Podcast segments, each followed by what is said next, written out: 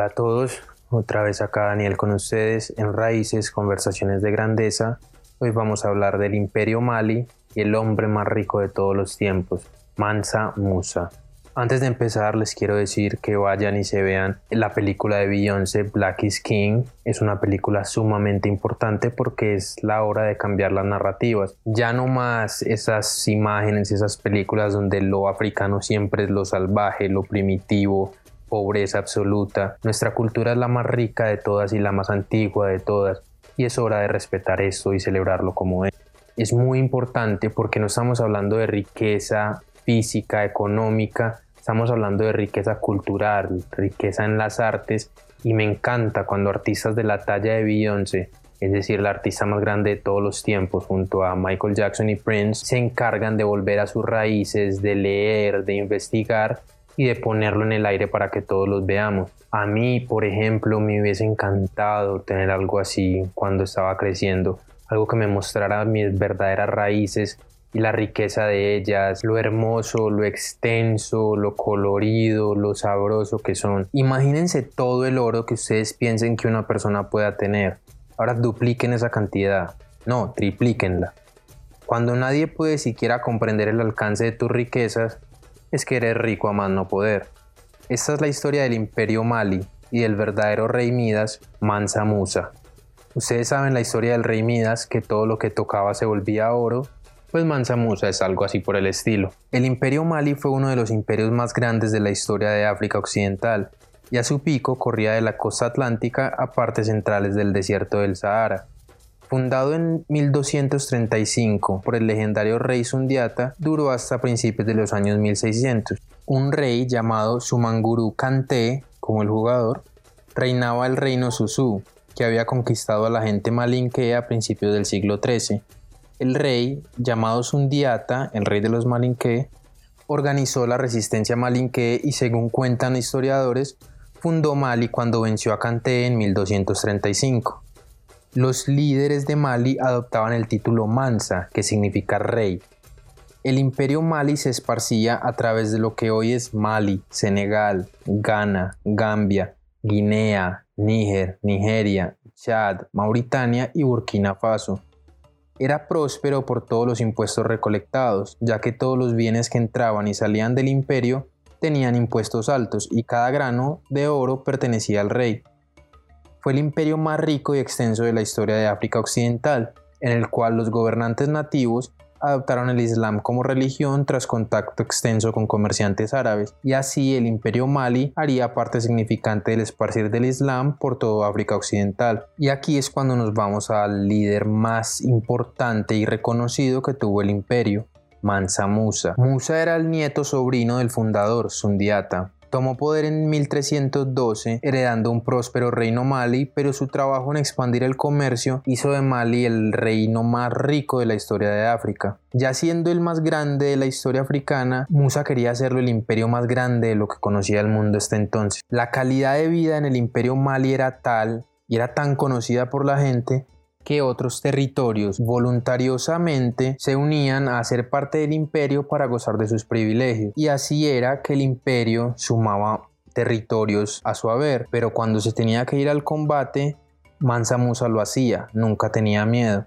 Conquistó así con un ejército de 100.000 hombres y 10.000 caballos armados otros 24 territorios en los cuales no perdió ni una sola batalla. Así, en una década dobló el tamaño del imperio, quedando solamente en la historia de la humanidad por debajo del imperio mongol en cuanto a grandeza y amplitud se refiere. Él nunca estuvo destinado a ser rey, puesto que el trono le pertenecía a su hermano, Abu Bakr II.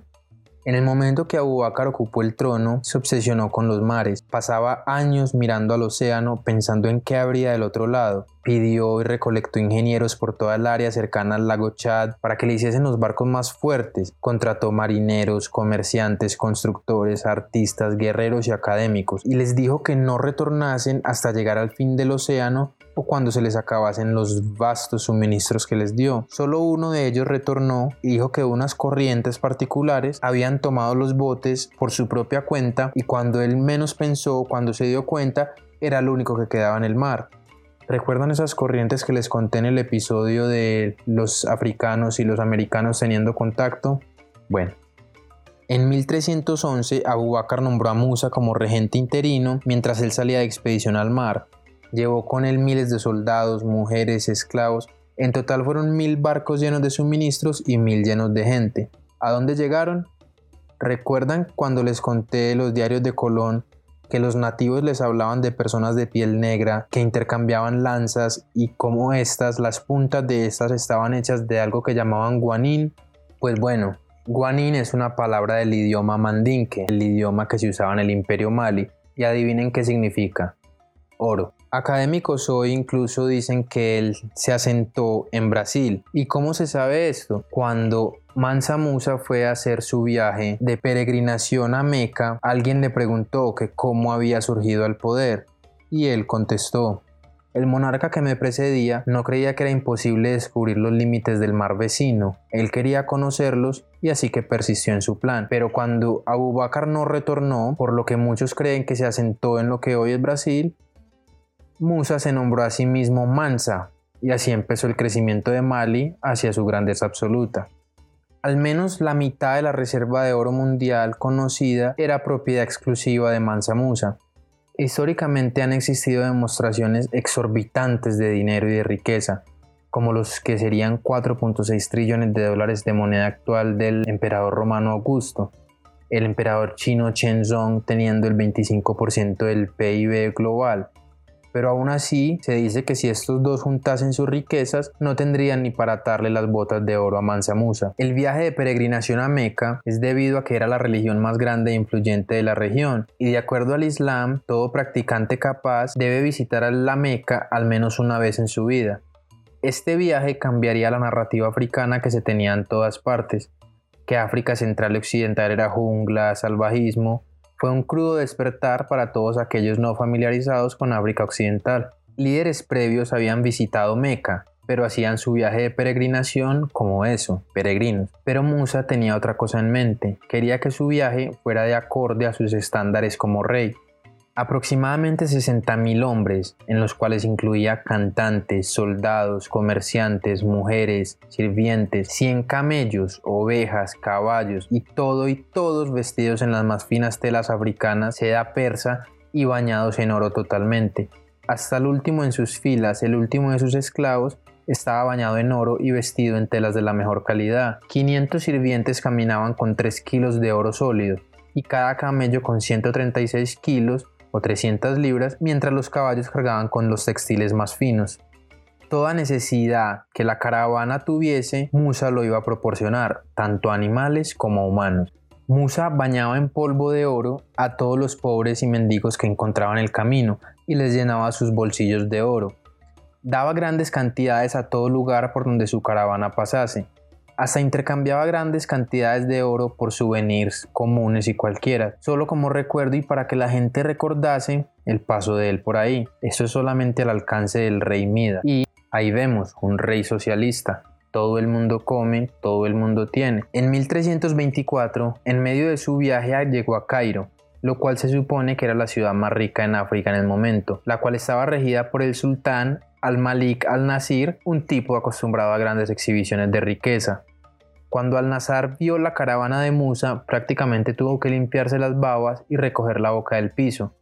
El primer acto de Musa fue mandarle 50.000 dinar de oro solo como para saludar, lo que equivale a 210 kilos de oro. Para ilustrarles cuán loco es eso, un kilo de oro en valor actual son prácticamente 50 mil dólares. Después de recibir el regalo, el sultán egipcio demandó que el rey Mali fuese a verlo, pero eso significaría que Musa tenía que besar el suelo y los pies del sultán como símbolo de respeto. Musa se negó numerosas veces, pero cuando las tensiones iban escalando, para evitar tragedias y violencia innecesaria, se tragó su orgullo y en retorno el sultán le abrió Cairo a Musa como su propio patio de recreos.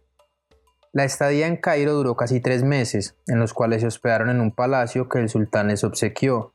Musa salía a las calles todos los días y obsequiaba granos de oro puro como si fuesen tic-tacs, como si fuese un dulce.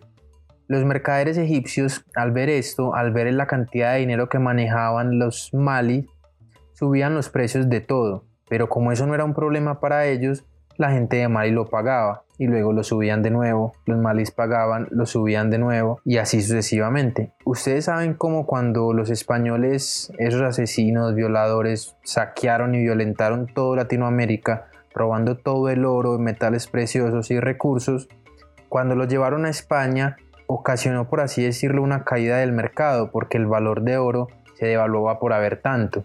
Bueno, lo que cientos de españoles hicieron a España Mansa Musa, un solo personaje, lo hizo con Egipto entero. El valor del oro cayó 20% y tardó años, 12 para ser exacto, en recuperarse. Básicamente él controló el precio del oro de toda el área del Mediterráneo. Cuentos de estos viajes llegarían a todas partes de África y Europa, comenzando la leyenda de un rey africano al cual su suministro de oro simplemente nunca le iba a llegar fin. Ya en Arabia seguía repartiendo oro, pero poniendo especial atención en escuelas, librerías, bibliotecas, edificaciones, etc. Le gustó lo que vio y se fue de Meca sintiéndose realizado como musulmán y satisfecho como con un plan de hacer de Mali un centro de progreso cultural a la altura de la Meca. Lo que cementó su legado no fue solo su dinero, fue cómo lo usó, para ayudar a quien en verdad lo necesitaba, para que nadie aguantara hambre, todos tuvieran algo. Y en Arabia lo usó para atentar a académicos del Islam para devolverse con él a Mali, incluso descendientes directos del profeta Mahoma. En el viaje de venida volvió a Cairo con una misión, llevarse a un hombre en una ciudad de millones, un hombre de la España habitada por moros, Abu Ishaq al-Tuejin, un gran poeta y arquitecto. Ya en Mali, el deseo de Musa era hacer a Timbuktu ese centro cultural rival a Meca. Así construyó la mezquita africana más grande en ese entonces, la mezquita Jinguereber, conocida incluso hoy como obra de arte arquitectónica, la cual sigue en uso para rezar el día de hoy. Musa también fue inspirado por las universidades vistas en su peregrinaje, por lo cual trajo a Mali cantidades alarmantes de libros y académicos. El rey incentivó el aprendizaje en todos sus sentidos y Timbuktu se volvió no solo la ciudad más sagrada de la región del Sudán en África Occidental, sino en un centro internacionalmente famoso de cultura y estudios religiosos. Sumado a eso, Musa envió nativos religiosos a Marruecos para que aprendieran todo lo que podían y que volvieran a Mali como profesores.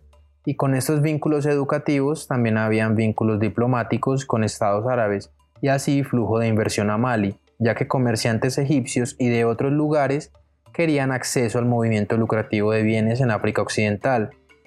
Timbuktu se llenó de librerías, bibliotecas, escuelas y fundamentos de los que son las universidades hoy en día. Ustedes saben en la época del Renacimiento el rol que tuvo la familia Medici patrocinando a todos los artistas grandes, a Da Vinci, a Miguel Ángel, que era básicamente, usted no se preocupe de dónde va a sacar plata para vivir, usted enfóquese en su arte, que yo me aseguro que no le falte absolutamente nada. Y así fue que básicamente la humanidad salió de la época oscura a través del arte, se dieron cuenta que la vida no es solamente trabajar y dormir y morirse, es disfrutar por medio del arte. Lo que en ese entonces fue la familia Medici mucho antes de ellos lo había hecho el rey Mansa Musa I de Mali. Llenó de oro las artes, la cultura, y así Timbuktu se volvió culturalmente a ese tiempo lo que París fue para el siglo XIX y hasta el día de hoy. Atrajo musulmanes de toda África y el Mediterráneo como lugar de aprendizaje y cultura.